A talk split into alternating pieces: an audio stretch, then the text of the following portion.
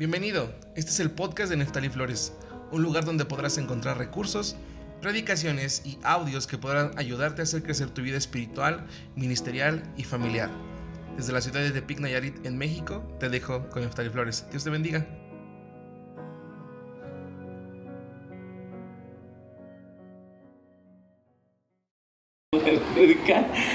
gracias a Dios porque fue un hermoso tiempo estas primeras semanas del año en donde Dios estuvo hablándonos muy directamente, ¿verdad? No había para dónde hacerse y Dios nos hablaba entonces al principio del mes de una poda. Curiosamente algo de lo que por lo menos yo pude notar es que una de las formas de pensar que más comunes existen en nosotros es que creemos que el motivo por el cual no alcanzamos las cosas de las que estuvo hablando Pablo en estos en este mes y parte y más bien el mes pasado y parte de este mes uh, pensamos que es porque Dios no nos no está agradado de nosotros o porque gracias o porque tal vez no soy como dice Pablo hace ratito y es cierto porque aunque es chistoso la forma en que lo dice pero honestamente muchos creemos que no somos favoritos de Dios. Como que el hijo favorito es al que le está yendo bien. El hijo favorito es Cash Luna, que tiene miles y miles y miles de congregantes. O Dante Gebel, que anda por todo el mundo. Pero yo no soy hijo favorito de Dios. Y ese es un gran error. El día de hoy precisamente vamos a hablar sobre las razones por las cuales no hemos alcanzado todo eso que hemos deseado ¿Cuántos aquí tienen deseos? Yo tengo y muchos. Y, este, y es, hasta cierto punto es bueno tener deseos. ¿Qué tipo de deseos? Bueno, ahorita lo vamos a ver. Yo por mucho tiempo, y como dijo Pablo, esta es una predicación más testimonial que otra cosa, y, la verdad que yo quiero abrirles mi corazón. Estuve precisamente en, días pasados en Tequila, eh, con una iglesia que sorprendentemente es muy grande, para el pueblo, ¿verdad? Porque es un lugar chiquito y, es un lugar en donde tú siempre que piensas en tequila, ¿en qué piensas? En cómo ir a ponerte por ocho allá, bueno, uno ya no, pero pues la verdad que ni vamos, porque pues ¿qué le hallamos hasta ir a tequila? Pero cuando vas, encuentras gente que ama a Dios, gente que busca a Dios.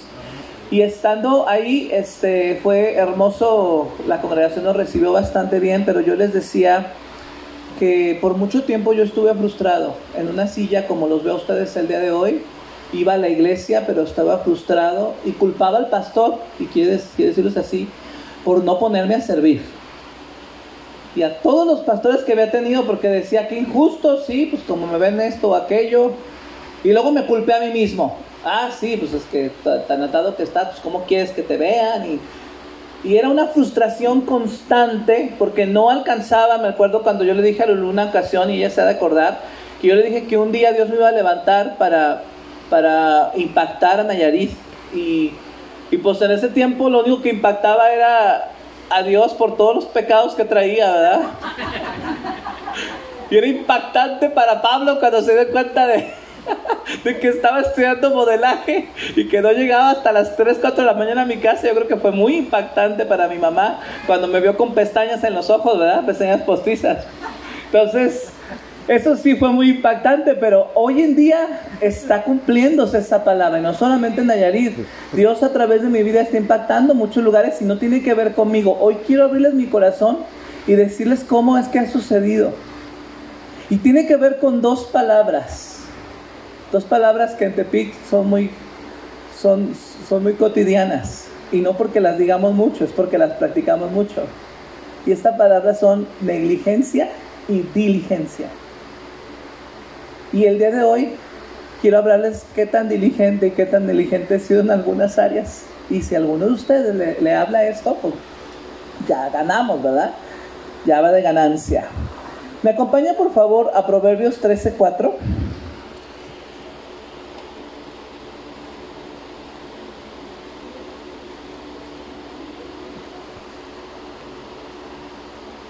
Gracias, Francisco Javier. El alma del perezoso desea. Pues qué, qué, este, qué novedad, ¿verdad? Pues todos deseamos. Cualquiera de nosotros, cuando yo era niño, me acuerdo que ah, no hace mucho tiempo, ¿eh? no van a decir, uh, como no hace mucho tiempo, fue hace poquito. este, yo estaba con mis hermanas, me recuerdo bien, así como si fuera ayer, platicando qué edad nos íbamos a casar y qué íbamos a hacer. Según yo me iba a casar a los veintitantos años de edad, bueno, pues se atrasó como diez años, ¿verdad? Pero, pero por ahí andaba, este, yo deseaba tener una casa, este, tener hijos, deseaba muchas cosas, todos deseamos. Y dice, y el problema es de este perezoso que nada alcanza más el alma de los diligentes será prosperada. Ah, entonces la Biblia nos está mostrando con claridad que no tiene que ver con la gracia que Dios ha derramado sobre ti, porque Dios no tiene preferidos. Dios no derrama más gracias sobre Pablo para que sea más inteligente que yo. Lo que pasa es que Pablo ha leído mucho más libros que yo y estudia todo el tiempo mucho más que yo. Pues por supuesto que cuando él se para aquí, usted se impacta de todo lo que dice, pues todo lo que tiene en el cerebro, pues vea la cabeza, el tamaño que le tiene que caber ahí. No, no, perdón. No, discúlpame. No, así me dice mi esposa. Somos, muy amigos y la verdad que a veces los chavos que ríen ustedes no nos ven, pero en el concilio vaya que nos, nos damos también, ¿verdad? Y créame que si tiene usted un defensor en el concilio, ese soy yo. No sé si soy rebelde sin causa o con causa, pero a veces soy el que defiende toda aquí. Este. Entonces hablábamos de los deseos. Los deseos o desear algo no es malo. Y yo quisiera que usted se preguntara, ¿cuántos de los deseos genuinos, buenos, hablemos de deseos buenos, ¿verdad? No, no, de, no de desear a la mujer de tu prójimo, cosas así, ¿verdad? No, o andar deseando este, ir al antro y, este, y pagar un cover, como decían, para, pagar un cover, ¿verdad? Este, no, nada de eso, sino los deseos buenos. Pregúntate, ¿cuántos de esos deseos que tuve desde mi infancia los he cumplido? ¿Cuántas de las expectativas que creé cuando llegué a la iglesia ya se cumplieron? ¿Cuántas de las mesas, metas que me propuse cada año, verdad? Es como una costumbre aquí en México, no sé si en otros países, veo que sí, en algunos otros países sí. Este, te propusiste al principio de cada año y no se cumplieron. ¿Cuántos sueños están en el cementerio de los sueños si es que existe, verdad? Se han olvidado, se han esfumado, ya no están ahí. Acompáñeme por favor a hijos. Búscamelo con las palabras porque no, no escribí el, versículo. Al músico principal dice, es Salmos, el rey se alegra en tu poder, oh Jehová. Si lo puedes buscar por palabras, ¿verdad? Ahí vamos, eh, discúlpeme. Entonces, los deseos no son malos. Dios quiere.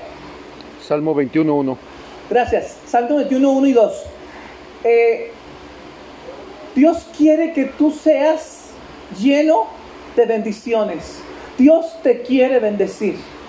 Dios quiere que tú seas pleno, que vivas tu vida en total plenitud. Dios no quiere que andes en una carcancha que se ande descomponiendo en cada esquina. Dios quiere que tengas el carro del año, por supuesto. Dios no quiere que sufras por tus hijos. Dios quiere que tus hijos sean salvos. Y no porque se conviertan en jabón. Que sean salvos de la maldad, del pecado. Dios desea lo que tú deseas, créeme. Que es bueno, ¿verdad? Lo que es bueno, por supuesto, ¿verdad? Está bien claro. Dios anhela tus anhelos. Y Él se goza como tu buen papá cuando tú estás cumpliendo esos anhelos. Acabo de ver una publicación de un amigo mío, del pastor Oscar Modano de allá de Pachuca, lo quiero mucho y mi corazón se prendó a él eh, desde la primera vez que fuimos. Y él subió una publicación en donde su hijo, híjole, perdón si llora, pero la verdad me conmueve mucho. Su hijo se recibió como ingeniero y él, él, es, él ha sido técnico, vamos a decir así. Y, y aunque es uno de los mejores técnicos de Pachuca y hace muchas cosas muy bien, nunca ha tenido el papel para que le paguen lo que él merece. Y dice, él subió una, publicación que me conmovió tanto porque él dijo, Cuando una mujer me dijo, bien, aquí están los futuros, los futuros plomeritos, los futuros electricistas chiquitos. Y él le dijo, no, usted se equivoca. Aquí están los próximos ingenieros. Porque yo quiero que mis hijos sean mejores que yo. Jesús lo dijo también así. Él dijo que haríamos mayores cosas que las que él estaba haciendo. Porque él anhela que nosotros estemos felices, que estemos plenos. No crea usted que porque Pablo estuvo predicando seis semanas con tanta, con, tanta agudeza, no, quiera que, no crea usted y que fue Dios hablándonos, que Dios anhela que usted sea miserable. Lo que pasa es que la única manera de que nos arrepintamos es como dijo el apóstol Pablo, los entristecí por un tiempo para que después de esa tristeza que proviene de Dios les produjera arrepentimiento, ¿verdad? Pero Dios no quiere que te la pases triste llorando todo el tiempo. Dios quiere que vivas la vida y que tus deseos sean cumplidos. Y no necesitas poner el anillo en el pastel para que se cumplan.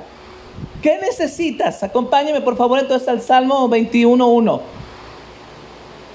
Al músico principal, Salmo de David. O sea, se lo escribieron al Goyo, pues. En aquellos entonces el, el que era el Goyo allá, ¿verdad?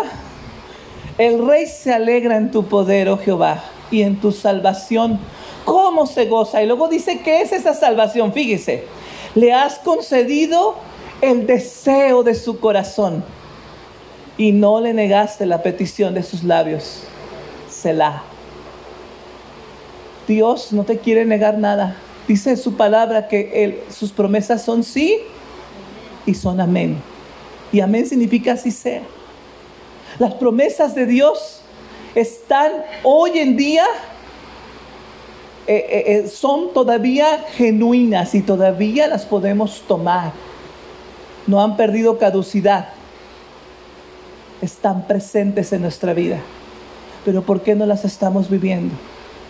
Yo les quiero hablar sobre mí, la verdad, como dijo Pablo. Estaba yo analizando en estas semanas en que Pablo estuvo hablándonos con esta, con, tan directo, ¿verdad? Y que yo la verdad muchas veces salía llorando y sintiéndome, sintiéndome que necesitaba cambiar, que necesitaba hacer cambios de fondo.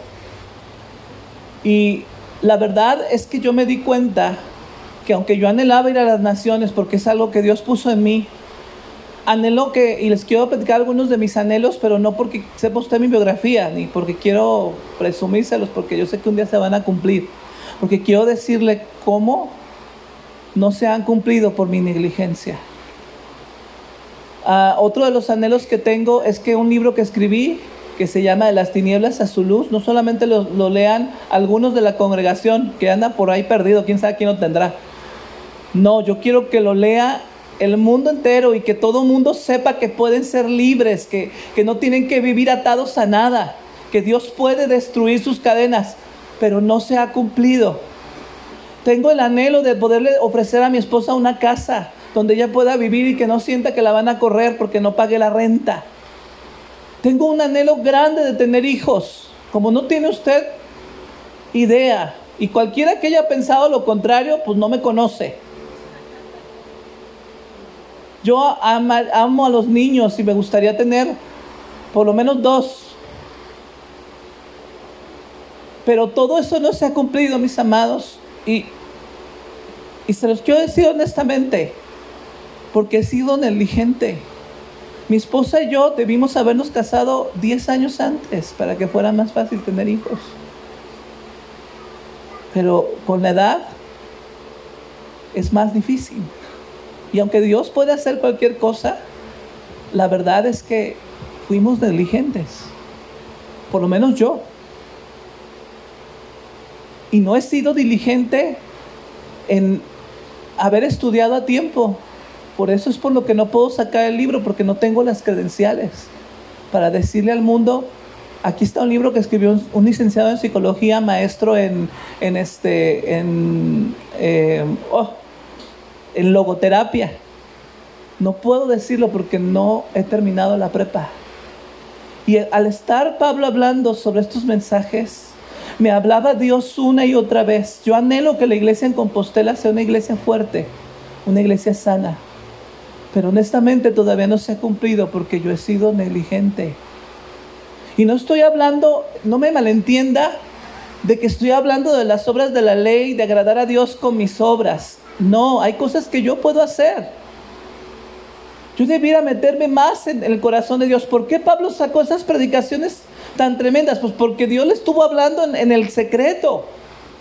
Ahí en el secreto Dios le hablaba. Y yo no, yo no estoy diciendo que mis predicaciones sean malas, pero sí creo que hay un mensaje específico para cada lugar y que me ha hecho falta encontrar el escondido que Dios tiene ahí para, para que eso haga clic en los corazones de la gente. Esos son mis anhelos, pero no se están cumpliendo al 100.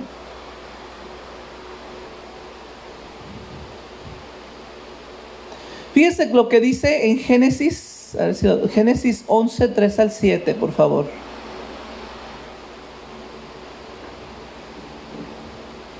Tener deseos, mis amados, y anhelos nos permite fijarnos metas. Y el versículo que acabamos de leer de Proverbios, mientras usted busca este versículo, nos enseña que, que, quien es negligente en la ejecución de lo que se ha propuesto puede desear y desear y desear todo lo que quiera, pero no se va a cumplir y nada más vas a quedarte deseando. ¿Y sabes qué es lo peor? Envidiando lo que otro tiene. Envidiando lo que el otro logró. ¿Cuánto yo envidiaba? Yo veía pastores tan sobresalientes que los ponían, que, que, Dios los llamaba, que confiaba en ellos y yo veía como Dios a mí no confiaba en mí. Pero la verdad es que no era digno de confianza. Cada cierto tiempo caía en pecado. ¿Y cómo yo podía dar un testimonio? ¿Cómo yo podía alguien confiar en mí Imagínate que Dios me hubiera llevado hace 20 años, hace 15 años, hace 10 años todavía a otras naciones y de repente se enteraran que el pastor Neftalí, que es un predicador internacional, se está acostando con otros hombres. ¿Qué hubiera pasado? Mi falta de compromiso, mi negligencia, atrasó el propósito de mi vida. Y no tuvo que ver con que Dios no tuviera gracia para mí. Yo pude haber deseado y deseado noche y día todo eso, pero no se iba a cumplir jamás. Y quiero decirle una frase que me marcó hace muchos años. Nada se va a cumplir a menos que tú pongas tu parte, aunque Dios lo haya dicho. Escúchame lo que estoy diciendo porque esto es tremendo. Aunque Dios te habló por medio del profeta más tremendo del mundo y el más ungido, si tú no has puesto la parte que te corresponde, eso no se va a cumplir. Con tristeza en mi corazón se los digo porque yo lo, vi pasar por muchos años. Y yo veía la vida pasar y el Neftalí en la misma y en la misma y en la misma. Y este año comenzó Dios sacudiéndonos y diciéndonos, tú puedes ser ese cristiano, tú puedes vivir esa vida gloriosa que Dios derramó sobre ti y sobre mí, pero no la estamos viviendo honestamente porque solamente estamos deseando y no ejecutando. Cuando los deseos se oponen a la voluntad de Dios, de aún esto sabe, y yo le quiero decir un secreto que no lo vaya usted a mal usar, pero la verdad que aún los deseos que se oponen a la voluntad de Dios se pueden cumplir. Yo les voy a decir una cosa, aquí como me ven, 20 kilos más de los que cuando lo que voy a platicar, yo fui modelo, anhelé ser modelo, y para el peso que tengo, creo que fue muy difícil. Puse todo mi esfuerzo. Bajé de peso, hacía ejercicio, iba a clases, iba a los castings. Terminé siendo maestro porque la verdad que me atraía más la comida. Pero terminé siendo maestro. Todo lo que me propuse en el mundo hacer, lo hice. Y no era adecuado, no era la voluntad de Dios. Pero aún eso lo que anhelas, si le pones empeño y aunque sea malo, lo vas a cumplir. Hay mujeres adúlteras y hombres adúlteros, porque no quiero decir que solamente las mujeres lo hacen, que se proponen andar con, con la mujer de otro, el hombre de otro. Y lo logran porque es más el tesón. No digo que sea bueno, pero lo que quiero sacar de esto es lo que Jesús también decía acerca de los demonios que ellos estaban unidos y que de ellos podíamos aprender la unidad. que no era un reino dividido. Y aún de tus logros que has vivido fuera de Dios, puedes aprender que cuando le echaste ese empeño, se cumplieron. Y quiero leerles una parte de la escritura para que lo ejemplifiquemos. Ya la, ya la pusimos, ¿verdad? Génesis 11.3 dice, y se dijeron unos a otros, vamos, hagamos ladrillo y cosámoslo con fuego. Y les sirvió el ladrillo en lugar de piedra. Ahí es donde se inventó el ladrillo, ¿verdad? Y el asfalto en lugar de mezcla. Y dijeron, vamos, edifiquémonos una ciudad y una torre, cuya cúspide, cúspide llegue al cielo, o sea, un rascacielos que hoy conocemos, ¿verdad? Y hagámonos un nombre, por si fuéramos esparcidos sobre la faz de toda la tierra. Y descendió Jehová para ver la ciudad y la torre que edificaban los hijos de los hombres. Y dijo Jehová, he aquí el pueblo es uno. Y todos estos tienen un solo lenguaje y han comenzado la obra la obra y nada les hará desistir ahora de lo que han pensado hacer. Ahora pues descendamos y confundamos ahí su lengua para que ninguno entienda el habla de su compañero. Esta gente estaba haciendo algo para subirse por encima de Dios. Querían ser más que Dios. Su orgullo les estaba llevando a hacer esto. Pero Dios los estaba protegiendo, mis amados, porque pensemos una cosa. Póngate que no pudieran haber llegado hasta la atmósfera, pero no había el conocimiento de ingeniería que hoy hay para que esa estructura permaneciera en pie. Casi estoy seguro que se hubieran matado ahí muchos. Y Dios los protegió de sí mismos. Y confundió sus lenguas. Ahí fue que se... Usted quiere saber por qué unos hablamos inglés, otros otros este, alemán y cuántos idiomas hay en el mundo, fue por esto. Dios tuvo que dividirlos porque era tanto el anhelo que tenían de hacerlo que no iban a desistir, lo iban a cumplir. Dios mismo dio testimonio de ello. Un anhelo te puede llevar a hacer cosas extraordinarias, pero ese anhelo tiene que llevar consigo una acción. No se puede quedar solamente en un deseo muerto que se queda ahí a ver qué pasa, ¿verdad?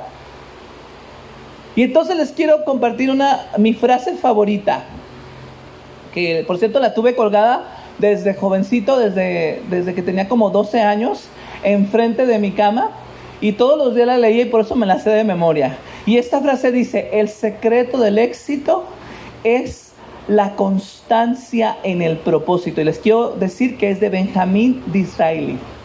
Este hombre dijo una gran verdad. El secreto del éxito no tiene que ver con cuánta, cuánta sabiduría tienes. No tiene que ver con cuántos doctorados tienes. No tiene que ver con, con cuánta economía tienes porque gente con dinero se ha quedado sin nada por no poner en práctica este principio. El principio es constancia, diligencia. Es la palabra clave del día de hoy. Y entonces, ahí quiero ir yo un poquito más para allá. Cuando Pablo estaba hablando de todos estos mensajes, lo primero que me venía es las horas que paso de más en la cama. La verdad, yo les quiero decir la verdad. Si usted a mí me da a elegir entre salir de mi casa e ir a algún lado y pasar en mi casa viendo tres, cuatro, cinco, seis películas, yo prefiero quedarme viendo seis, películas y me las puedo aventar y no siento nada. Es más, y la cama me pica. La verdad, quiero ser honesto con ustedes.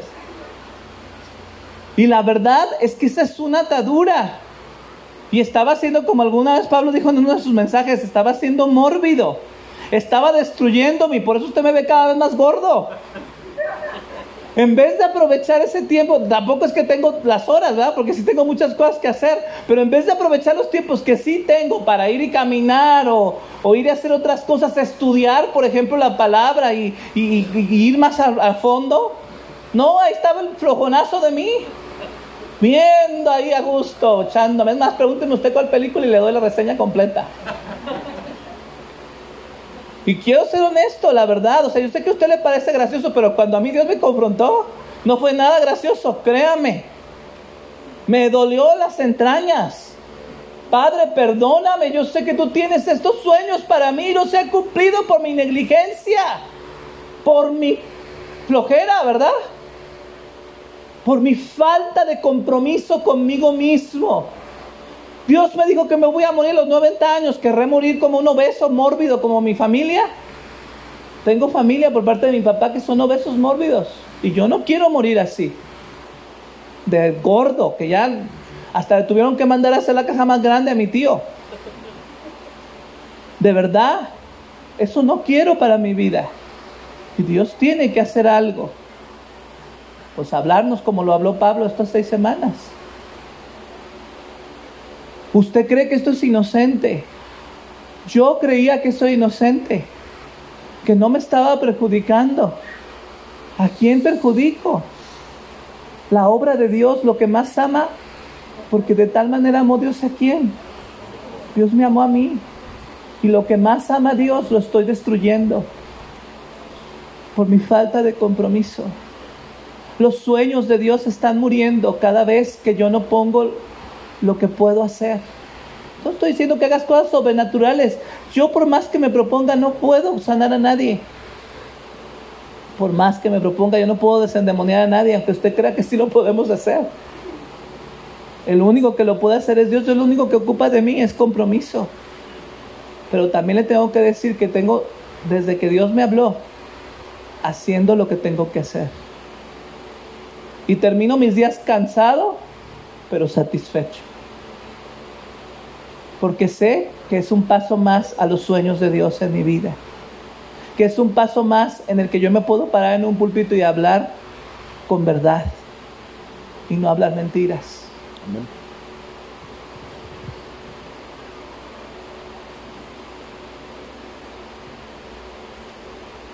Ahora, con todo y que esta frase me la sé desde niño, el secreto del éxito es la... A ver, ¿pueden repetirla conmigo para que se la aprenda? El secreto del éxito es la constancia en el propósito. El secreto del éxito es la constancia en el propósito. Amén. Y aunque esa me la sé desde niño, pues tristemente hay muchas cosas en las que no he puesto la constancia. Y luego me preguntaba, ¿por qué no estoy teniendo éxito? Y me la encaprichaba Dios, ¿eh? yo no sé usted, pero yo sí estoy bien endemoniado o fui, ¿verdad? Y caprichudo, caprichoso, pues allá en Guadalajara decimos caprichudo, aunque está mal dicho. Y caprichoso. Ay, padre, ¿por qué? Si tú me dijiste. Me dijiste que ibas a dar un carro, padre. Y le dijo Dios, ¿y lo vas a chocar otra vez o le vas a echar ganas? La verdad, eso me dijo, pues, que quiera que le diga. Pues fui negligente y pregúntale a mi esposa si alguien maneja con diligencia. Soy yo, ah, sí, pero me costó 75 mil pesos creerle a Dios. Y noches de no dormir. Y angustias que les di a otros. Por ahí andaba, por cierto, Valente, ¿verdad? Cuando me vio chocar. ¿Cómo fue el choque, Valente? A ver, dale testimonio. Fue un choquezazo. Gracias a Dios que no maté a un niño que iba ahí con el papá. Gracias a Dios, le doy gracias a Dios. Pero mi negligencia por poco mata a alguien. No quiero sonar como las pasadas, pero yo quiero que usted se pregunte cuánta de su negligencia está poniendo en riesgo la salud espiritual de su familia, la salud espiritual de su vida. ¿Cuánta de su negligencia está poniendo en riesgo su alma? ¿Cuánta de nuestra negligencia nos está llevando a perder los sueños, los anhelos de Dios para mí? La felicidad y el gozo que Dios quisiera que tuviéramos. Acompáñeme por favor a 2 de Timoteo 2.1. Para aquellos que dicen que la gracia no necesita esfuerzo, hoy voy a destruir ese falso, esa falsa doctrina. Fíjense lo que le dijo Pablo a Timoteo.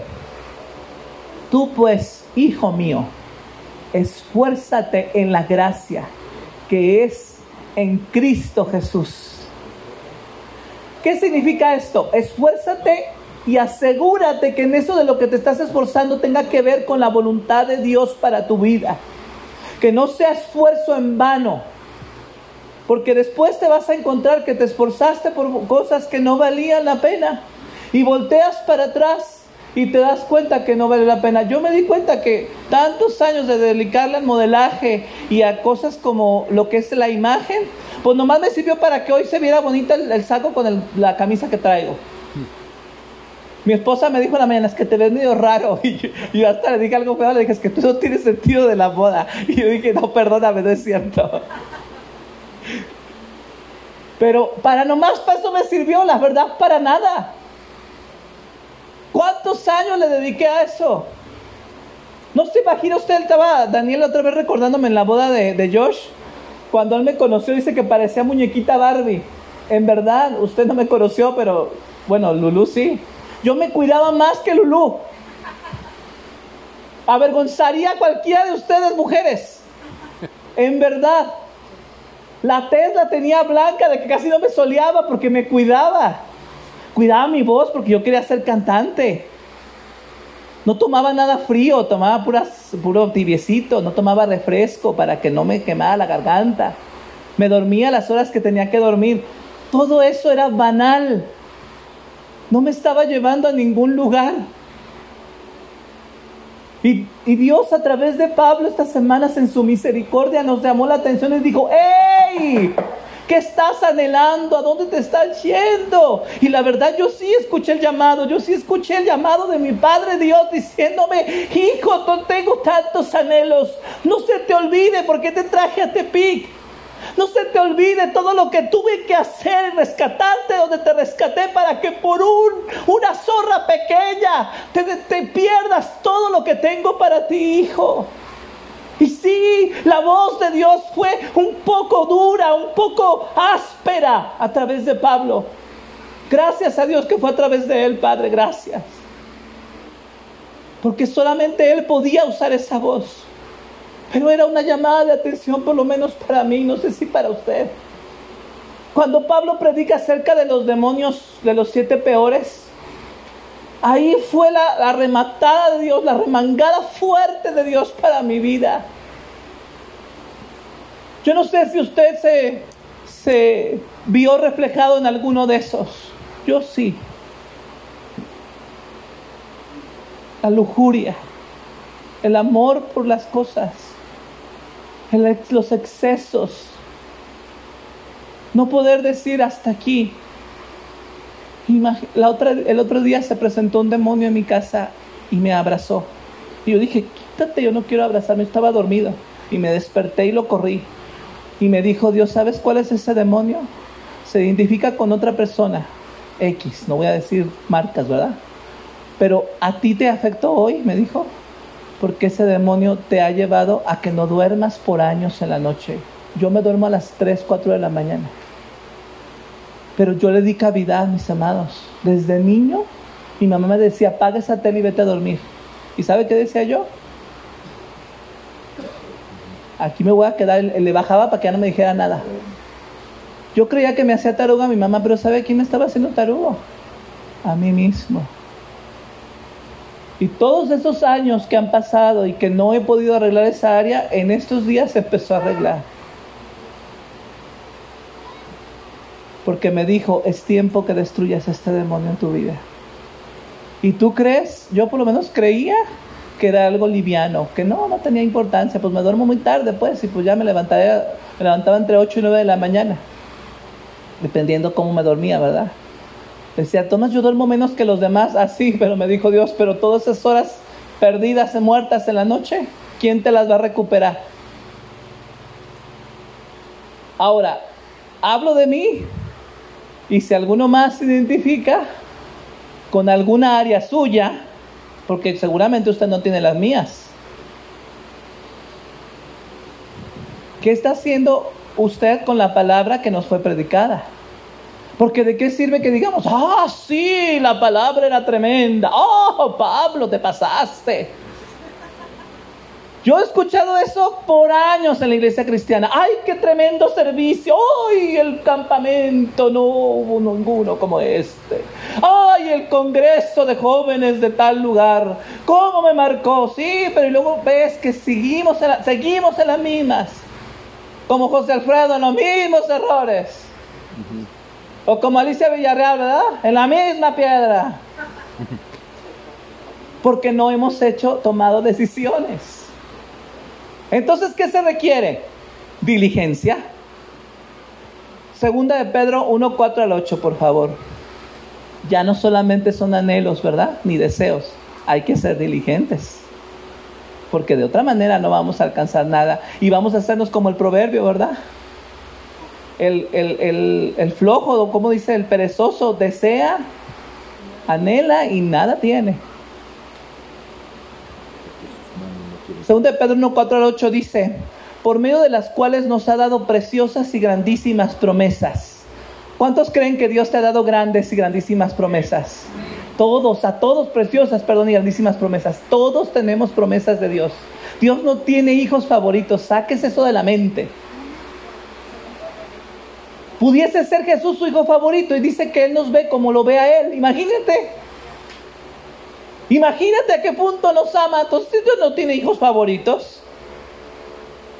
Él nos ha dado preciosas y grandísimas promesas para que por ellas llegases a seis participantes de la naturaleza divina. Te dio todo el paquete que necesitas para que seas lo que Él quiere que seas. Habiendo huido de la corrupción que hay en el mundo a causa de la concupiscencia, que son pasiones desordenadas vosotros también poniendo toda diligencia por esto mismo, añadid vuestra fe virtud. A la virtud, conocimiento. Al conocimiento, dominio propio. Al dominio propio, paciencia. A la paciencia, piedad. A la piedad, afecto fraternal. Y al afecto fraternal, amor. Porque si estas cosas están en vosotros y abundan, no os dejarán estar ociosos ni, un ni sin fruto en cuanto al conocimiento de nuestro Señor Jesucristo. ¿Qué me mostró Dios? recuerda lo que te he prometido, me dijo Dios. Un día ese libro me dijo va a ser un bestseller. Un día me dijo algo que tronó mi, tronó mi pensamiento. Un día me dijo que yo iba a ser candidato a, a los... Ay, se me olvidó el nombre ahorita. Perdón. Al Premio Nobel de la Paz. Y yo dije, ¿qué? ¿Qué estás pasando? Le dije, ya, esto es demasiado. Nomás porque sé y escucho y sé cuál es su voz, porque lo creí. Y lo creo hoy, pero yo sí dije, no. me, reí como con Isaac. Cuando Sara le dijo, ¿verdad? Yo me reí así dije, ¡ay, concreto! Y desde entonces me puse a estudiar la prepa. No me quedé solamente en el sueño Dije, después voy a estudiar la licenciatura, ya estoy yo haciendo trámites de hecho, ya estoy por terminar la prepa. Y ya tengo, ya sé dónde voy a estudiar mi maestría. Porque yo sé que aunque Dios me lo dijo, no se va a cumplir solo. Y que si ese libro va a servir para que se abra puerta hasta ese punto, tendré que dar las credenciales que lo avalen. Aunque yo sé que, que lo escribí antes de las credenciales. ¿Sí me explico? Dios tiene propósitos en tu vida, pero requiere diligencia. Requiere diligencia. Yo tiendo mucho al ocio y a perder el tiempo. Y como les dije, Dios ha tenido que confrontarme. Y la verdad, la palabra diligencia es una palabra que me ha estado sonando como si fuera un cuchillo en mi corazón, porque es una palabra que me hace falta practicar más. En algunas cosas soy diligente, pero no en todo. Y Dios requiere, dice, procura con diligencia presentarte a Dios, como obrero que no tiene de qué avergonzarse. Y honestamente en semanas pasadas, si Dios me hubiera llamado, yo hubiera tenido de qué avergonzarme. Le hubiera dicho, Señor, no traté. No hubiera podido decir como Catherine Kuhlman cuando le preguntaron. Catherine, cuando tú llegues al cielo y Dios te pregunte, ¿qué hiciste con lo que te di? Y ella dice que contestó, traté. con todas mis fuerzas, intenté lo que pude. Más allá no entendí, pero yo traté lo que yo entendía. Yo no podía decirles a Dios en semanas pasadas. Yo no podía decir, traté con todo, en cada área, porque había negligencia en áreas de mi vida. Y Dios tuvo que ajustarlas. Agarrar la llave y a un señor bien dado para que la llave tronara ese tornillo mal puesto.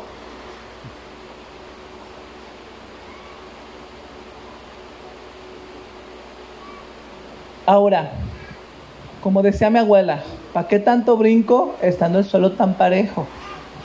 ¿Qué necesidad tenemos de que Dios tenga que elevar la voz? Cuando pudiésemos vivir una vida de constancia, una vida que todos los días se proponga agradar a Dios. Acompáñenme por favor a Romanos 12, 11.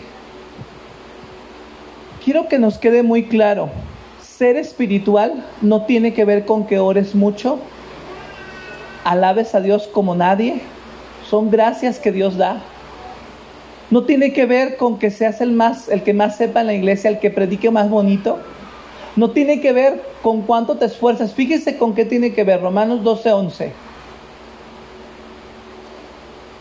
En lo que requiere diligencia, no perezosos. Y me gusta cómo lo dice el apóstol Pablo, porque él está diciendo, hay cosas que no requieren diligencia y le ponemos tanto empeño. Ay, mire, ¿cómo le ponemos empeño a quejarnos del pobre de, nuestro presidente? Mejor sea más diligente en orar por él. Créame que se logra más. A menos que usted vaya a ir a una marcha y se le vaya a parar enfrente para que haga justicia, ¿para qué está hablando mal de él? ¿Cómo ponemos diligencia a estar pendiente del hermano? ¿Qué hizo? ¿Qué no hizo? ¿Por qué lo hizo? Pues allá él. Cuando mi esposa viene y me dice, es que esta situación está así, así, le digo, pues gracias a Dios es su problema, no el mío. Yo estoy trabajando en lo mío, que ella trabaje en lo suyo. Porque hace tiempo decidí que yo no voy a poner diligencia. De por sí, mire, como pastor y ministro, usted no se imagina lo ocupado que está uno en los problemas de otros. Y todavía añadirle más. No, yo sabes qué dije, no, viene alguien a mi casa, me platica y ¿sabe por qué no se me sale? Porque yo a mí se me olvida. Yo le digo, Señor, ahí está, te lo entrego, te lo dejo y tú te vas a encargar. Y ustedes son testigos de los que van a mi casa que yo no les vuelvo a preguntar. Oye, ¿qué pasó con esa situación? A menos que tú quieras seguirme platicando. Porque hay cosas a las que le ponemos mucha diligencia. Pero Dios dice, en lo que sí requiere diligencia, no perezosos, fervientes en espíritu, sirviendo al Señor. Y si me permiten, se los voy a leer en nueva versión internacional. Nunca dejen de ser diligentes. Antes bien sirvan al Señor con el fervor que da el Espíritu. Una persona espiritual es alguien que se esfuerza y actúa. Porque dice la palabra, el pueblo que conoce a su Dios se esforzará y actuará. No dice que el pueblo que conoce a su Dios va a estar diciendo, ah, como oro. Oh, como voy a la iglesia.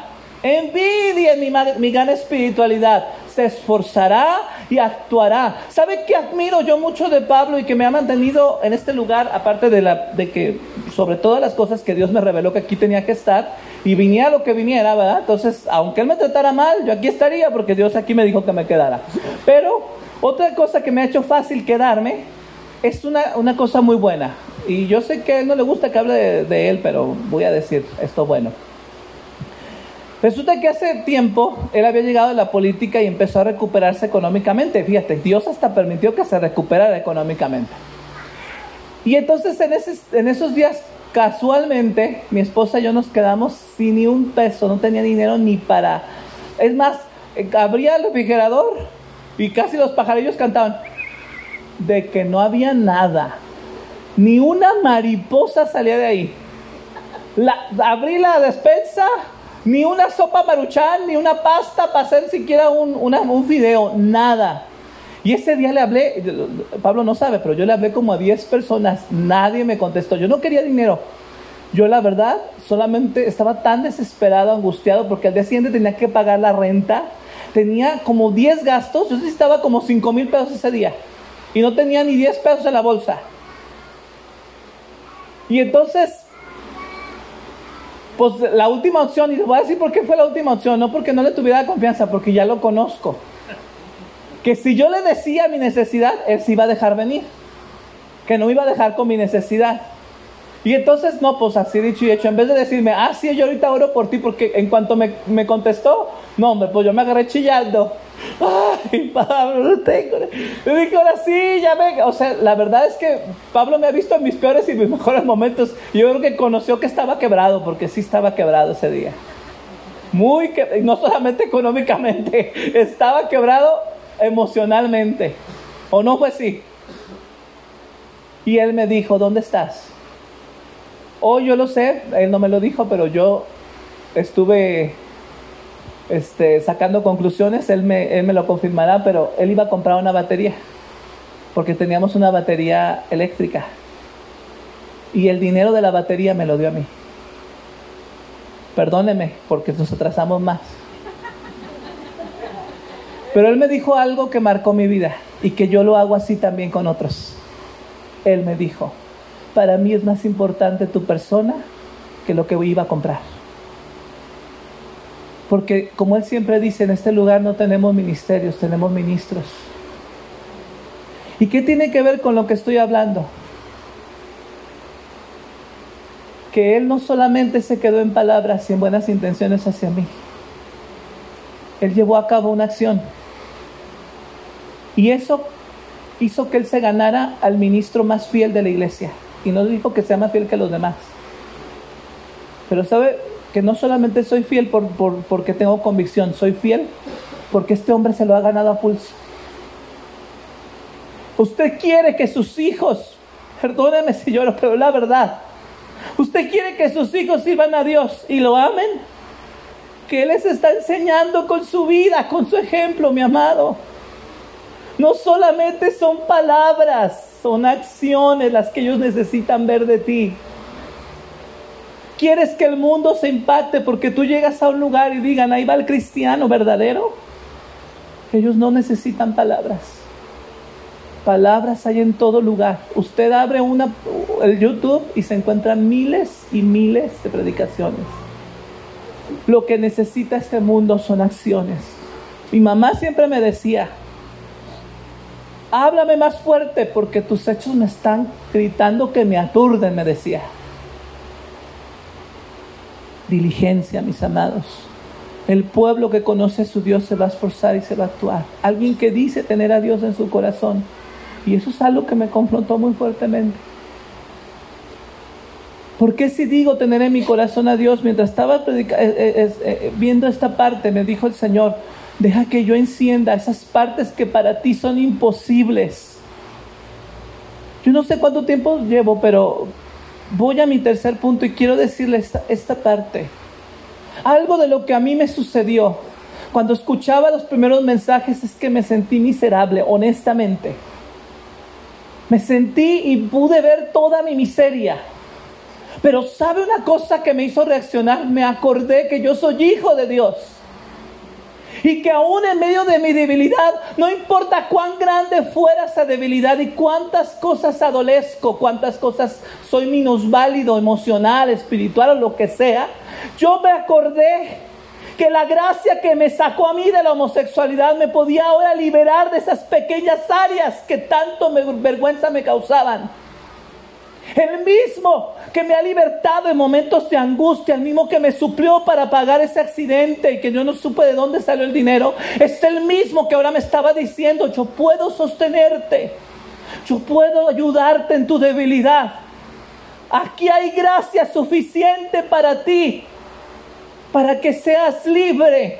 Tú no tienes que ser un miserable, tú no tienes que vivir como vive el mundo. Tú no tienes que pelearte con tu pareja como se pelea el mundo. Tú no tienes que seguir siendo un adúltero o sufriendo un adulterio en casa. Tú no tienes que vivir atado a la pornografía. Tú no tienes que vivir atado al cigarro, al alcohol. Tú no tienes por qué sufrir eso porque tienes a un Dios, a un papá que tiene la gracia suficiente para que tú y yo seamos libres. Y cuando yo me acordé, acudí a esa libertad. Y no importa cuánto me hubiera equivocado, no importa cuánto lo hubiera intentado, cuántas veces, no importa cuántos fracasos tuve hasta ese momento. Cuando llegué a casa me sentí recibido, me sentí amado una vez más, me sentí apapachado por Él, me sentí abrazado por Él. Y tú también, mi amado. Recuerda, tú eres hijo de su promesa. Y aunque tú creas que no das la talla, Jesús da la talla por ti.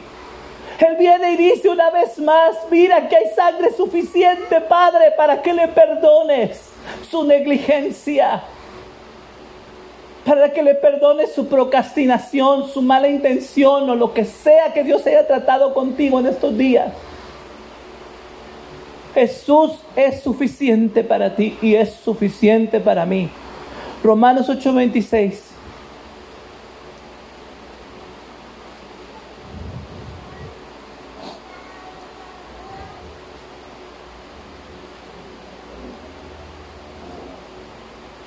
Y de igual manera, el Espíritu nos ayuda en nuestra debilidad. Pues ¿qué hemos de pedir como conviene? No lo sabemos. Pero el Espíritu mismo intercede por nosotros con gemidos indecibles. Yo sé que en estas semanas tú te pudiste haber sentido el más débil, el más miserable, y por eso tal vez no, no aguantaste todas las semanas, porque estábamos hablando en el concilio de que muchos no recibieron todas las, todas las palabras. Les queremos recomendar que las escuche, dele vuelta otra vez, óigalas una a una y deje que Dios le muestre como en un espejo su vida, pero en ese espejo voltee más y ve a Jesús queriendo perfeccionarte a su imagen, queriéndote darte la gracia suficiente para ser cambiado por Él. Yo no sé cuál es el área con la que tú estás hoy bregando, no sé cuál es el área que te está doliendo, no sé qué fue lo que Dios trató contigo en estas semanas, ni siquiera sé si Dios trató algo contigo. Pero yo te quiero pedir el día de hoy que seas consciente que no importa dónde te encuentres hoy, que no importa lo que hayas hecho en el pasado, si hoy tú tienes un corazón honesto, Dios está dispuesto a derramar lo suficiente para que tú seas transformado, para que todos aquí seamos transformados. Y con toda honestidad les quiero decir, ninguno de nosotros está en el lugar que debiera estar pero por su gracia creemos que podemos llegar a donde debemos llegar. Quiero concluir con el mismo versículo con el que comenzamos. Dios desea, es Proverbios 13:4, perdón, mientras Él lo busca, Dios desea que seamos prosperados en todo lo que pertenece a la vida y la piedad. Dios quiere que todas las áreas de tu vida estén en bendición. ¿Qué significa bendición? Un viaje placentero, un viaje de éxito, el viaje ideal para ti. Dios quiere que cada área en tu vida sea ideal y se encuentre en el, en, el tope de, de la gracia, el tope de la alegría y del gozo. Dios anhela lo mejor para ti, para tu familia. Pero requiere una sola cosa. El alma del perezoso desea y nada alcanza. Mas el alma de los diligentes será prosperada. Diligencia, mis amados, es la palabra clave que vamos a estar hablando en estas semanas. Seamos diligentes en aquello que Dios nos ha mostrado. Recuerden, nada de lo que Dios ha dicho se va a cumplir, aunque lo haya dicho por su misma palabra y lo haya prometido por su mismo nombre, a menos que tú estés en el lugar, en el momento y con las personas correctas para que eso se cumpla. Gracias, papá, por esta palabra. Gracias por hablarnos el día de hoy. Gracias Señor porque esta palabra y cada palabra que se ha predicado en estas semanas ha sido un espejo que nos ha mostrado en donde nos encontramos parados. Pero hoy nos prometes que nos vas a dar tu gracia. Señor, haznos conscientes de tu gracia y que esa gracia nos guíe al arrepentimiento, Padre. Porque no ignoramos que es tu benignidad, tu benignidad la que nos guía al arrepentimiento. Llévanos, Padre, a pedir perdón, a perdonar, a restaurar cada área de nuestras vidas. No permitas que sigamos engañados, autoengañados, pretendiendo ser lo que no somos. Llévanos a la libertad gloriosa de los hijos de Dios. Y Padre, como tu palabra dice que derramaría sobre nosotros tu espíritu de gracia y de oración, derrama sobre nosotros esa gracia y esa oración que clame desde lo profundo, que sea honesta desde lo profundo. Llévanos a una comunión íntima contigo real, que no se sujete a las circunstancias, que no se sujete al estado de nuestro corazón, sino que se sujete al amor que nos tienes y que nosotros que podemos llegar a tener, Señor. Llévanos a la libertad gloriosa de los hijos de Dios, papá. Amén. Gracias, Jesús. Amén. Por favor, en Proverbios 18, en el verso 9 Proverbios 18 en el verso 9. La palabra negligencia es una palabra que viene del latín negligere. Y dice, cuando uno dice esas cosas, dice uno, bueno, ¿y eso qué? Eh, no sé si le ha pasado, pero a veces yo escucho a gente que dice, esto viene del palabrejo fulano de tal. Pero lo importante no es saber la raíz, lo importante es el análisis filológico. ¿Y eso qué significa? Entender de dónde se construye la palabra, cómo es que va tomando significado un término, para entender la historia de la palabra como tal. La palabra negligere, negligencia, tiene dos raíces. La primera es neg. ¿Podría decir conmigo neg? Significa no. Es una negación. Neg, no. Entonces, ¿qué es la primera raíz? No. No. Y leyere, que es de donde viene la palabra elegir, o de donde viene la palabra leer. Qué curioso, ¿no? Que leer y elegir tengan la misma raíz. Leyere. Pero la palabra leyere significa tomar algo. Decidir algo aceptar algo. Por eso cuando tú estás leyendo, tú estás tomando ideas y apropiándote de ellas. Por eso cuando tú estás eligiendo, tú estás tomando una opción. ¿Va conmigo? Y entonces, ¿qué dije que era leer? Tomar algo, optar por algo, elegir. Pero ¿qué es la palabra nec? Entonces, ¿qué es negligencia? No elegir. Escúcheme, esto es una contradicción porque no elegir es una elección.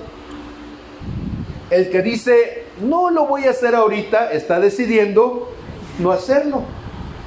Y entonces dice también, el que es negligente en su trabajo, dice Proverbios 18, 9, también el que es negligente en su trabajo. ¿Puede decir conmigo el que es negligente en su trabajo? Es hermano, es de la misma condición, delante de Dios vale lo mismo que el hombre disipador. Ok, ¿cuántos de ustedes quieren que Dios haga algo en tu vida? ¿Cuántos de ustedes quieren que Dios te dé algo en tu vida? ¿Sabe qué significa la palabra disipar? Que la regó. Esa es la palabra disipar. Dispersar algo. Te lo dio, te dieron mil pesos y te dicen, ¿y qué hiciste con ellos? ¿Quién sabe? Se me fueron en pedacitos, lo fui distribuyendo, se me fue yendo y ni cuenta me di cuándo. Lo eché a perder. Dice, también el que es negligente en su trabajo, es de la misma condición, es hermano del que tira las cosas, del que no cuida las cosas, del que le das algo y ni siquiera sabe lo que hizo con ella. Ah, caray, esto se va poniendo grave. No habíamos quedado que ya eran seis semanas de que ya paren al tipo. ¿Cuántos de ustedes tienen 24 horas al día? ¿Y cuántos de ustedes sabes qué haces con esas 24 horas al día? Hay gente que no. Tú le preguntas, ¿qué hiciste todo el día? Eh, ¿Sabe? Se me fue. Pero es que tenías que hacer esto y esto y esto. ¿Y por qué no lo hiciste? Porque el, tiempo se te fue de las manos. Hay gente que recibe herencias. ¿Y qué hizo con la herencia? Eh, ¿Sabe? Pues me fui con los amigos, hice, deshice. ¿Y en qué te quedó el dinero? Bueno, tú vas a decir herencias. ¿Cuántos de ustedes reciben herencias? Y tú dices, no, pues quién sabe, pero ¿cómo se llama esto que venden donde tú estás invirtiendo en tu trabajo todos los días y que el banco te lo administra? ¿Sabes qué es el Afore? Es tu herencia. La herencia que tú mismo estás labrando para los años cuando tú te retires. ¿Y dónde quedó tu afore, tu ahorro para el retiro? ¿Dónde quedaron? Pues sabe. Si es cierto, salí del trabajo, me dieron mi indemnización, me dieron mi pensión, me dieron mi eh, este, depósito de partida. Yo no sé cómo le llamarán. Y un año después le preguntas a la gente, ¿y dónde está? ¿Y qué te dice? Sabe. ¿Sabe? Di conmigo, disipador. A ver otra vez. Y me vas a decir, eh, bueno, pero todavía no me, no me he retirado. Bueno, déjame preguntarte, ¿dónde están todos tus dientes? Porque cuando naciste los tenías. Y aquí me faltan unos. ¿Dónde los dejaste? ¿En qué caries lo dejaste? ¿En qué pleito de cantina los dejaste?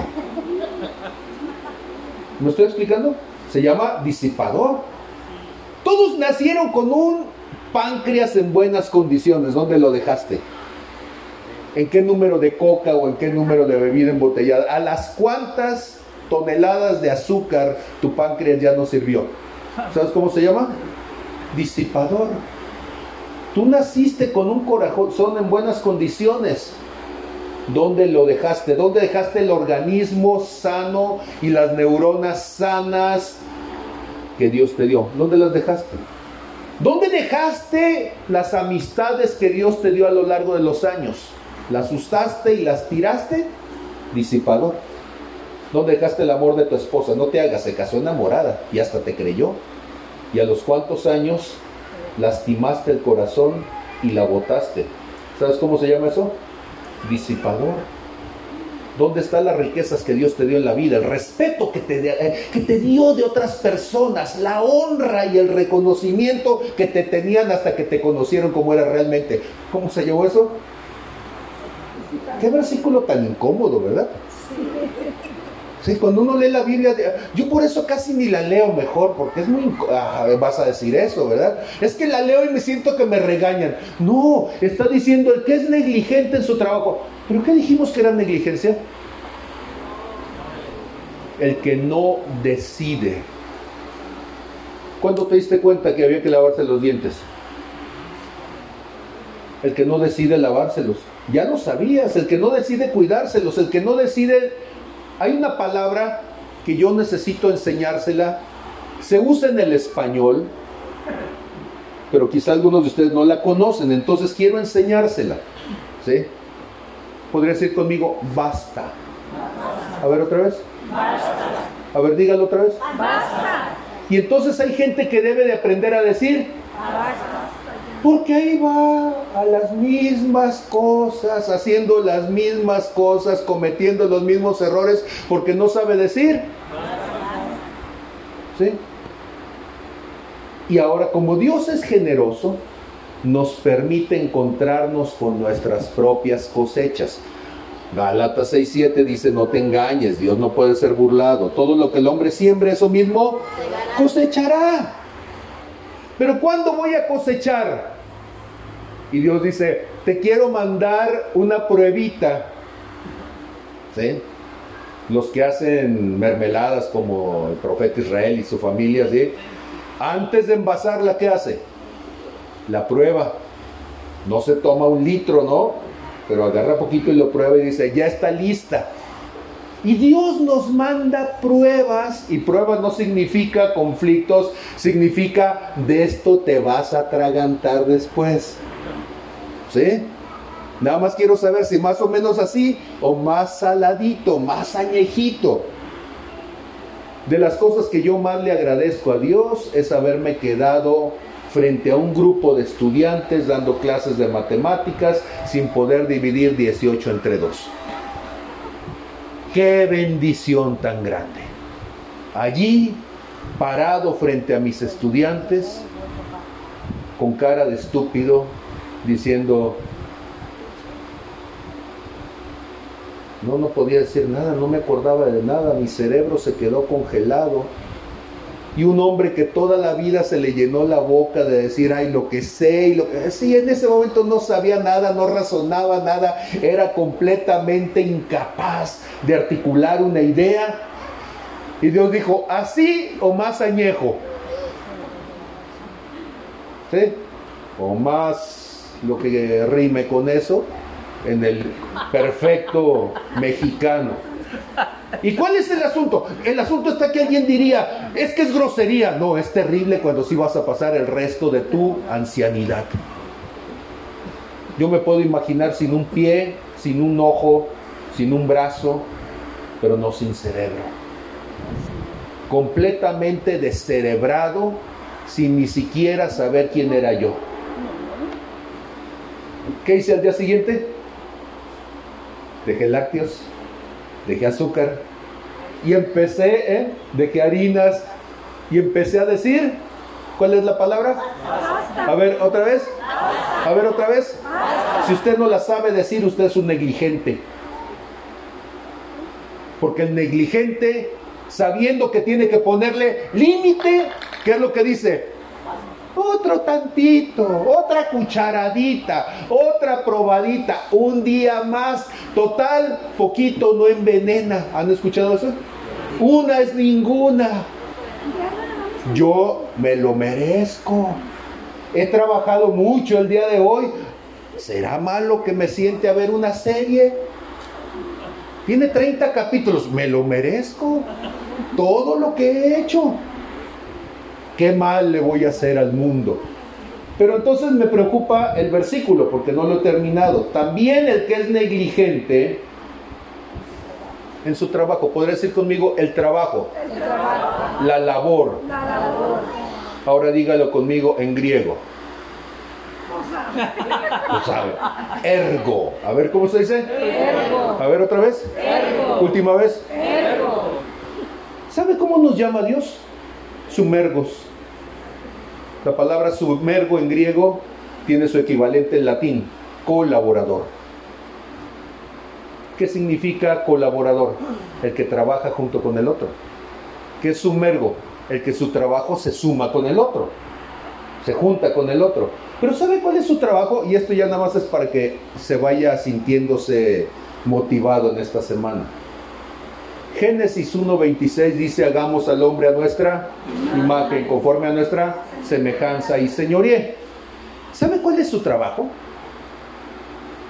Desarrollar la imagen de Cristo en su vida. Dios no te llamó a predicarle a otros, eso es consecuencia. Dios no te llamó a, salvar a nadie, eso es consecuencia. Dios no te llamó a llenar iglesias, eso es consecuencia. Dios no te llamó a que te aprendas la, vida, la Biblia, eso es consecuencia. Siempre andamos equivocados.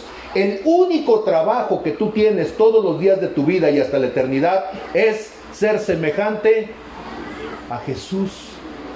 Y yo tengo que convertir este pedazo inútil de carne en que me convertí, lo tengo que convertir en la imagen y semejanza de Cristo. Y el que es negligente en su trabajo, o sea que debiendo de decidir todos los días tomar la decisión para hacer lo correcto delante de Dios, el tipo está rascándose el ombligo y disipando el amor de su esposa, el respeto de sus hijos, disipando el día de vida, disipando el esfuerzo, echando a perder lo que vale una eternidad. ¿Va conmigo? ¿O soy el único esos versículos incómodos mejor me los brinco en la Biblia? La gente dice, es que yo leo todos los días no sé cuántos capítulos y cuántas palabras y le digo, híjole, yo con un versículo me atraganto, no sé cómo le haces. Con uno solo lo siento aquí en el cogote que no puedo ni tragarme eh, la cena que me va a dar mi esposa porque lo leo y me siento incapaz de leer una palabra más porque siento que es una piedra encima. Y Dios dice, hay que leer. El hombre que es negligente, este ser humano que no está tomando las decisiones duras, diga conmigo, decidir duele. Decidir. otra vez. Decidir, decidir exhibe. Exhibir te mutila. Exhibir te mata. Decidir, porque cuando tú estás decidiendo hacer lo correcto, vas a tener que ir a pedir disculpas por haber metido la pata. Y es mejor quedarse calladito. Cuando tienes que decidir, vas a tener que apagar el televisor y dejar de hacerte tarugo y salirte a darle una vuelta a la loma. Vas a tener que comer menos. Vas a tener que poner despertador y no hacerte del que no lo escuchaste. Vas a tener que ir a pagar impuestos y no decir nunca me llegó el requerimiento. Vas a tener que perdonar. Vas a tener que tener una buena actitud. Vas a tener que arrepentirte. ¿Me estoy explicando? Decidir es incómodo, pero si no lo hago, mi trabajo se va a ver limitado porque no voy a reflejar a, a Jesús. Y dice, y es el que no lo hace, es un disipador. Se le fue ese día, se le fue esa oportunidad, se le fue la vida y nunca alcanzó a ser el ser humano que debería haber sido. ¿Me estoy explicando? Y entonces a partir de este momento usted va a estrenar una palabra. ¿Cuál es la palabra? A ver, ¿cuál es la palabra? Basta. ¿Te doy otro taquito? Basta. Ya me comí los que me debería comer, lo demás es gula, basta. Nos echamos otro capítulo de no sé qué, ya nos echamos los suficientes, basta. ¿Sí?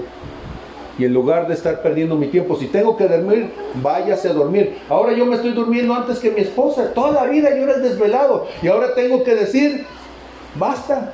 Y voy y me acuesto y me hago bola ahí, bueno, ya estoy, ¿eh? pero me hago más bola todavía. Y ahí estoy, cierro los ojos, no pongo un libro, no pongo algo y digo, me voy a dormir. Y aunque tarde, me duermo. Se me quitaron los dolores de cabeza, Fíjese lo que el neurólogo no pudo. No, pues es que la estupidez duele. Uno trae el estúpido adentro. ¿sí? Pues como no está inflamado si no cabe la soberbia. ¿Sí? Y entonces, pues uno está hinchado. Pues sí, de soberbia, de orgullo, de necedad. Y Dios dice, cambie sus hábitos. Y eso lo va a regular. Y usted va a ser una persona feliz. ¿Cuántos de ustedes han tenido problemas por abrir la boca de más? No. Diga conmigo, basta. Ya te dije lo que te tenía que decir y ahora basta y me quedo calladito. Mm, ya dije lo que tenía que decir. ¿sí? Entonces tenemos que decir basta. El que tiene problemas en el semáforo porque va viendo la muchacha que pasó, ya la viste porque te tocó. Di conmigo, basta. Ya no te le quedes viendo hasta tres cuadras después. Ya. La primera mirada fue sin intención, a partir de la segunda mirada ya hay perversión. Basta. ¿Va conmigo? ¿Está fácil o no? Y entonces, ¿qué es negligencia no saber decidir? Y entonces, ¿qué es diligencia? el carruaje tirado por seis caballos, porque siempre buscamos la excepción que nos cuesta menos. Diligencia es a través de la decisión. ¿Qué es diligencia? A través de la decisión. Y entonces quiere decir que me voy a mantener en la eh, decisión correcta. Termino todo este aclarado con Deuteronomio capítulo 30, verso 19. Dice el Señor, he aquí que pongo delante de ustedes la vida y la muerte. Bueno, los cielos y la tierra llamo hoy por testigos contra ustedes que les he puesto delante la vida y la muerte, la bendición y la maldición. Yo voy a elegir, así dice, yo voy a tomar por ti, así dice, ¿qué dice? ¿Quién escoge? Tú. Tú escoges ser diligente o tú escoges ser negligente. ¿A quién le puedes echar la culpa? A nadie. Si tú eres diligente, te vas al cielo. Tú eres negligente, te vas a la perdición. ¿Quién escoge? ¿Cómo se escoge lo bueno? Es que yo no sé cuál es lo bueno. Dile basta lo malo. Y por eliminación, ¿qué te va a quedar? Lo bueno. Créame que yo no escogí los buenos hábitos. Yo escogí renunciar a los malos. Entonces, usted tiene que aprender a decir, basta. A ver, otra vez, usted tiene que aprender a decir, otra vez, usted tiene que aprender a decir, basta. Y entonces dicen, ya, esto ya no. Entonces, ¿qué queda? Mi esposa en los primeros días me decía, ¿qué te doy de comer? Le digo, no sé, yo te puedo decir que no me des. Lo que quede después de todo eso, dámelo y yo me lo voy a comer, hambriado como ando, lo que sea. Está fácil. ¿Qué queda después de decirte basta? Ya no digas nada. Pues pon una sonrisa y cállese la boca. Amén. Padre, en el nombre de Jesús, gracias Señor, porque tú estás ampliando nuestro vocabulario espiritual. Esta tarde, Señor, te damos gracias por una palabra tan pequeña y tan importante.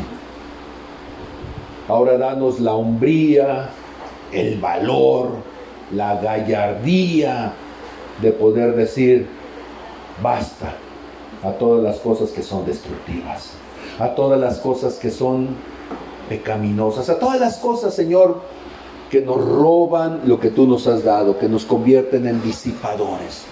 Gracias Señor, porque cada día es una nueva oportunidad. Y en medio de todas las oportunidades, Señor, tú nos vas transformando, como dice Proverbios capítulo 18, verso 9, en nuestro trabajo. Y nuestro trabajo es ser la imagen y semejanza de Jesús. Señor, yo bendigo a mis hermanos. Yo les deseo éxito. Yo les deseo, Señor, plenitud. Yo declaro, Señor, que ellos llegan a la plenitud de la medida del varón, de la mujer perfecta, a la estatura de la semejanza de Cristo, Señor. Y que ellos serán la alegría de su familia, serán el orgullo de sus hijos, serán la honra de sus padres, Señor, será en la envidia de sus vecinos, porque ellos reflejarán la presencia de Dios. Y el mérito solamente lo tienes tú, Espíritu Santo. Gracias por todo ello. Te alabamos y te bendecimos. En el nombre de Jesús. Amén, amén y amén.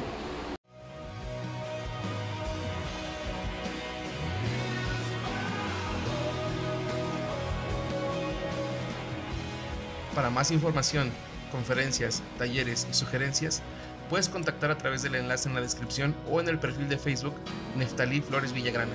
Nos escuchamos pronto.